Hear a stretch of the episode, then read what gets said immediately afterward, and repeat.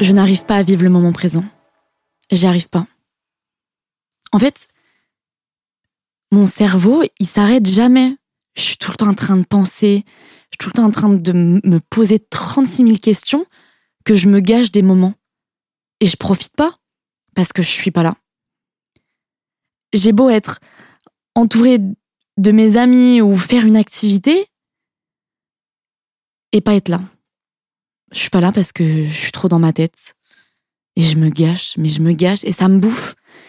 Ça me bouffe parce que j'arrive à en avoir conscience que je suis pas là. Mon corps, il est là. Je suis avec eux. Hein. Mais en soi, je suis pas là parce que je, suis dans ma tête. Aujourd'hui, je vais vous raconter une histoire. C'est l'histoire où j'ai pris conscience que je vivais pas le moment présent. C'était cet été, en tout cas l'été dernier. Il s'est passé énormément de choses pour moi cet été. Déjà parce que ma sœur est revenue vivre en France après être partie dix ans en Nouvelle-Calédonie, qui est à l'autre bout du monde. Ça faisait cinq ans que je l'avais pas vue. Et ensuite parce que je m'apprêtais à faire euh, mon plus grand voyage. Je partais à Bali euh, avec mon frère, Oscar, qui est le numéro 4 dans la famille et, et je vous en ai pas mal parlé. En tout cas, euh, dans l'épisode Suivre une thérapie, pour ceux qui l'ont écouté, c'est dont lui je parle. Et aussi parce que mon grand frère, le numéro 1, Anthony, qui vit avec ma sœur, enfin qui vivait avec ma sœur en Nouvelle-Calédonie, allait nous rejoindre à Bali. Et on allait se retrouver. Et pareil, lui aussi, ça faisait cinq ans que je l'avais pas vu. Donc c'était quand même un été fort en émotion pour moi. Parce que quand t'as pas vu tes proches pendant tant d'années, et moi je suis une personne qui est très pudique et on a traversé des épreuves, euh, dans le sens où j'avais toujours cru que s'ils étaient partis aussi loin, c'est parce que j'avais fait quelque chose de mal ou parce que je méritais pas d'être leur petite sœur. Enfin, j'ai vachement pris. Euh, je pensais que c'était de ma faute s'ils étaient partis.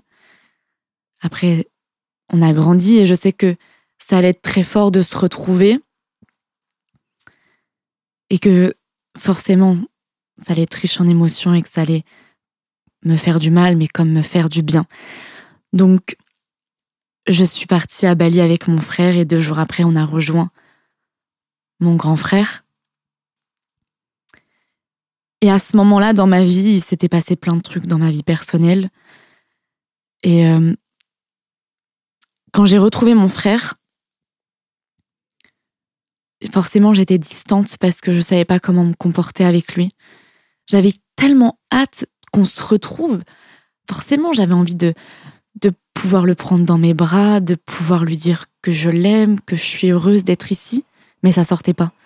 Ça sortait pas parce que déjà quand j'ai du mal à faire confiance aux gens et euh, et et quand je côtoie pas les gens, il y a cette barrière où j'ai du mal à m'ouvrir et à me livrer. Et j'ai pas réussi à le faire les premiers jours. Les premiers jours à Bali. Et en plus de ça, il se passait des choses dans ma vie personnelle à Paris qui me prenaient la tête. Qui me prenaient la tête et qui me pompaient toute mon énergie. Et je me souviens, euh, le deuxième jour, enfin le deuxième jour où il était arrivé, donc ça faisait déjà 3-4 jours qu'on était là avec mon frère. On s'était mis euh, dans l'eau. Et il expliquait ce truc. Que peut-être 5 minutes par jour, dire à notre cerveau, tais-toi. Tais-toi, arrête de, arrête de me prendre la tête, arrête de vouloir parler et juste vraiment se concentrer à taire la voix qu'il y a dans notre tête et à s'apaiser en fait, et à s'apaiser et, être consciente de, de ce qu'on vit à ce moment-là. Et on a eu cette conversation-là, enfin c'est lui qui a mis euh, ce sujet-là sur la table, mais sans que moi je lui parle ou sans savoir. euh, Enfin, il savait pas ce que j'avais dans ma tête ou quoi. Peut-être qu'il l'a ressenti. Et euh, je sais pas si vous avez écouté l'épisode Et si on se connectait, où je vous parle de Bali, justement, justement avec mes deux frères. Mais mon grand frère, il est un peu spirituel. Je savais pas qu'il était comme ça. Enfin, en tout cas, je l'ai redécouvert à Bali. Mais en même temps, ça fait dix ans qu'il est parti. Euh, donc, je savais pas qu'il était autant spirituel. Et c'est vrai que il est un peu comme ça. Donc, c'est lui qui avait mis ce, sujet-là sur, euh, sur la table. Et j'avais écouté, hein. j'avais écouté, mais les jours qu'on suivit, j'ai pas réussi à le faire. J'étais trop dans ma tête. Et en fait, je m'en voulais. Je m'en voulais parce que j'étais à Bali. À Bali, qui est un pays paradisiaque. C'était, c'est mon plus grand voyage et c'est, à l'heure d'aujourd'hui, mon plus beau voyage. C'est incroyable d'avoir la chance d'être là-bas et de vivre ça avec mes deux frères. Enfin, on se l'est dit. Mon frère, il a 36 ans, je crois. Mon frère, il a 36 ans. Il vit à l'autre bout du monde avec sa chérie, peut-être sa future femme, je sais pas. Mais moi, je suis à Paris, je commence dans mes projets, etc. Mon, mon frère, il, pareil, il a sa chérie, etc. Vivent ensemble. Enfin, l'occasion qu'on a de se retrouver entre frères et sœurs sans leurs conjoints et conjointes et de vivre ça, un voyage à l'autre bout du monde, ça n'arrivera peut-être plus jamais. Donc je suis dans un pays paradisiaque, en train, de vivre un truc de fou avec mes deux frères. J'avais tout pour être heureuse à ce moment-là et je l'étais pas. Je l'étais pas parce que je ne vivais pas le moment présent. J'étais dans ma tête à septembre, à mon retour à Paris. Qu'est-ce qui va se passer à mon retour à Paris? Comment comment ça va se passer? Est-ce que les personnes que je vais retrouver, je vais être heureuse de les retrouver? Est-ce que je vais avoir des, des projets professionnels? Et si j'y arrive pas, etc. Et c'était en boucle, en boucle, en boucle. Ça ne s'arrêtait pas. Et du coup, j'étais en retrait. J'étais renfermée sur moi-même les premiers jours. J'étais renfermée sur moi-même. Je vivais pas les moments qu'on vivait. Au surf, quoi, j'étais tout le temps triste? J'arrivais pas à être proche de mon frère que je venais de retrouver. Et les deux, ils rigolaient. Ils rigolaient, ils vivaient des choses, ils essayaient de, de compenser ce truc-là avec moi. Et je m'en voulais, je culpabilisais de gâcher ces moments-là. Parce que j'étais consciente que je me bouffais le crâne, mais j'arrivais pas à leur dire, j'arrivais pas à l'exprimer, j'avais peur qu'ils m'en voulaient, etc. Et c'était, c'est un cercle vicieux, en fait. Et c'est horrible. C'est horrible. Et des fois, j'avais envie de dire à ma tête, mais tais-toi, laisse-moi, laisse-moi vivre. Je suis en train de. Ça peut être magique pour moi, ce que, je... où je suis. Je... C'était fou, mais c'était fou. Mais j'y arrivais pas. Et, et, ce que je vais vous raconter, c'est fou, j'en reviens pas que je vais vous raconter ça. Bon, ça y est, on brise, on brise toutes les barrières. Vous êtes mon journal intime. Et euh... non, je rigole parce que une semaine, ça faisait une semaine qu'on était là et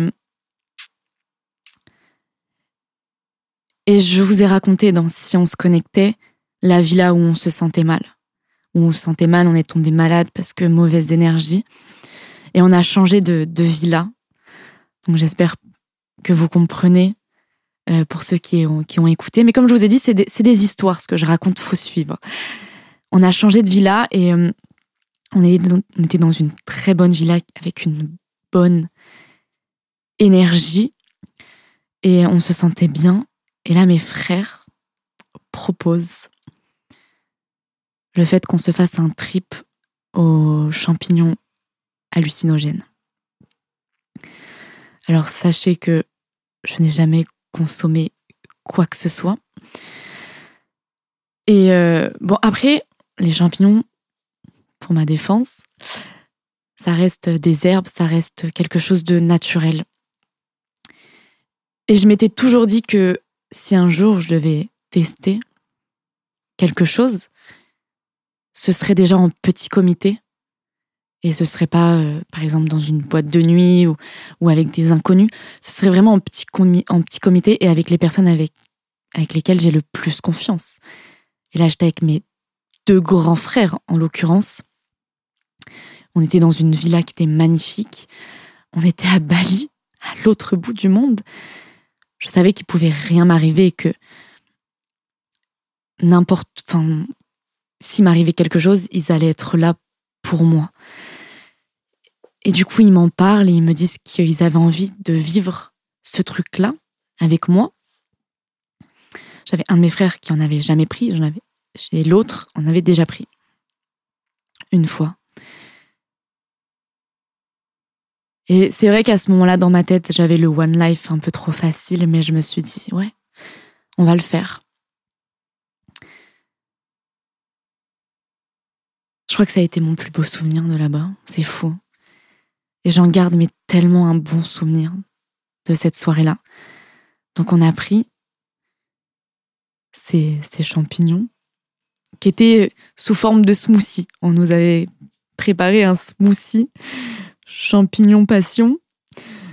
Bon, euh, d'aspect, ça donnait pas du tout envie. Hein. C'était une couleur un peu marron. Et on a trinqué tous les trois. On a bu. Et là, je savais pas quand ça allait commencer. Parce que tu, tu sais pas, en fait, quand, quand ça commence ou je savais pas les sensations que j'allais ressentir. Surtout que mes frères m'avaient dit qu'on allait triper pendant 5 heures. Donc pendant 5 heures, c'est, c'est super long. Je vois mes frères qui commencent à s'embuer. On se met une petite playlist. Oh, une playlist incroyable. Où vraiment, il y a tout pour se sentir bien à ce moment-là. Mes frères qui commencent à danser, etc. Moi, je me disais, bon, peut-être que je suis bizarre. Ça, il va rien se passer pour moi et eux, ils vont kiffer et moi non. Et finalement, ça monte doucement. Je pense que ça a monté doucement parce que j'avais beaucoup d'a priori et que j'avais super peur à ce moment-là. Et finalement, ça monte. Et euh, on vit cette expérience tous les trois pendant cinq heures. Et c'était incroyable parce que, bah, on l'a vécu ensemble, où euh, on, on, dansait ensemble. Il y avait ce lâcher prise totalement du corps où tout est, tout est flottant dans l'air, où vraiment tu, dans ton corps tu ressens des, sensations, des sensations incroyables. Et puis cette vie-là, elle était, elle était folle parce qu'il y avait des tableaux, des tableaux partout. Et quand tu es sous champi, tout se déforme. Donc j'avais l'impression que les tableaux nous parlaient, donc on rigolait de ça. Et on a eu aussi ces moments hyper introspectifs où chacun de nous s'est mis plus ou moins dans, la, dans une chambre. On fermait les yeux et, et on tripait dans nos têtes. Et là, c'était un voyage puissant où tu vois des couleurs, des formes. J'ai vu pas mal de, de papillons, de, de, choses hyper jolies, d'arc-en-ciel. J'ai vu aussi des choses, des choses sombres où euh, mon frère m'avait prévenu euh, que je pouvais voir des choses sombres, mais qu'il fallait pas en avoir peur et que ça faisait partie du voyage et que c'était pas forcément un signe ou quoi que ce soit. Donc j'ai vu des fourmis, des araignées, la mort, enfin des choses comme ça. Mais j'en ai pas ai pas eu peur parce que je suis vite retrouvée, euh, retournée aux choses, euh, aux choses jolies, aux couleurs, etc. Et je me souviens d'un moment où où mon grand frère euh, m'a demandé si j'allais bien et je lui ai dit que, oui. Mais il sentait que j'étais quand même. Enfin, je vivais le moment et j'étais quand même un peu stressée.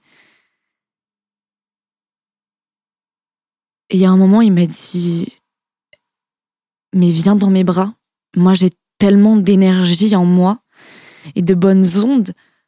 Viens dans mes bras et je vais te les donner. Et je lui ai dit Est-ce que j'ai le droit? Il m'a dit, mais voyons, je suis ton grand frère, bien sûr que tu as le droit de venir dans mes bras. Et il m'a fait un câlin à ce moment-là. Je me souviens encore de cette sensation où mon cœur s'est apaisé. Et là, il y a vraiment eu un truc où la barrière, elle s'est brisée, où on a cassé ce, cette gêne, où j'avais l'impression de retrouver mon frère et, et on a vécu un moment tous les trois, c'était fou. Mon frère avec qui je suis très proche nous disait qu'il nous aimait et qu'il vivait un moment incroyable. Parce qu'en fait, tu te désinhibes et ben, il y a ce lâcher prise. Donc, il mettait des mots sur ce qu'il ressentait. Moi, j'ai pris mon frère, dans, mon autre grand frère dans les bras. Et on a vécu ce truc-là pendant, pendant cinq heures. Ensemble et aussi dans nos têtes. Et à un moment donné, on, on est allé dehors. Et dehors, il y avait une piscine incroyable. On allait se poser au bord de la piscine. Il y avait la lune qui était là et mon frère nous a dit mais regardez la lune. On a levé nos têtes. Je pense que c'est la plus belle lune que j'ai vue de toute ma vie ce soir-là. Il y avait un arc-en-ciel de lumière tout autour de la lune. Enfin, c'était fou. C'était fou à voir. Je me souviens d'avoir lâché un gros waouh. C'était fou. Vraiment, c'était fou. Et on commençait à, redescendre un petit peu. Et là, je leur ai parlé. Je leur ai parlé et, je leur ai tout dit. Je me suis mise à pleurer. Et euh, je leur ai dit que j'étais désolée. Parce que depuis le début où j'étais à Bali, j'arrivais pas à être dans le moment présent j'avais conscience que je vivais des, trucs de fou. Mais j'arrivais pas à les vivre pleinement, à être heureuse d'être ici, que j'étais trop dans ma tête, que je n'arrivais pas à faire taire, que je culpabilisais de pas être 100% avec eux, de pas leur exprimer que j'étais heureuse d'être avec eux. Et je leur ai dit que ce soir, en faisant ce qu'on a fait, c'était la première fois que j'ai pensé à rien, mais à rien du tout. Mon cerveau ne parlait plus et que j'avais réussi à être dans le moment présent. Et ça a été très dur à dire, mais j'avais envie de leur dire. Je leur ai dit que je les aimais fort. Et on s'est pris dans les bras et et ils m'ont dit qu'ils étaient hyper heureux pour moi de ce que l'expérience qu'on a vécue ce soir, tous les trois, m'a apporté et que j'ai réussi à me sentir bien et à vivre et à être dans ce moment présent et avoir enfin réussi à faire taire cette voix dans ma tête qui me pompe et qui me fait du mal. Et surtout, bah, qui ne m'en voulait pas d'être euh, triste et d'être dans ma tête. Parce que même ces moments-là, il les appréciait aussi avec moi. Je pense que c'est ça aussi d'aimer les gens, c'est que tu les aimes bah, dans son entièreté. Tu les aimes quand ça va pas et tu les aimes quand ils sont bien. Et j'avais été touchée parce que encore cette petite fille parfaite qui a peur de dire les choses aux gens, peur de les blesser et peur de les perdre et finalement quand tu dis les choses, tu te rends compte que bah, les gens ils t'acceptent et qu'ils t'en veulent pas. Cette histoire, je vous la raconte pas pour vous inciter à, à faire une expérience comme la mienne, parce que ça, c'est, mon expérience et, et chacun est libre de vivre ces expériences-là. Mais c'est juste pour vous raconter que j'ai pris conscience d'une chose ce soir-là. C'est que maintenant, je fais plus attention être dans le moment présent et j'essaye de faire taire cette petite voix qui, me gâche des moments de vie incroyables.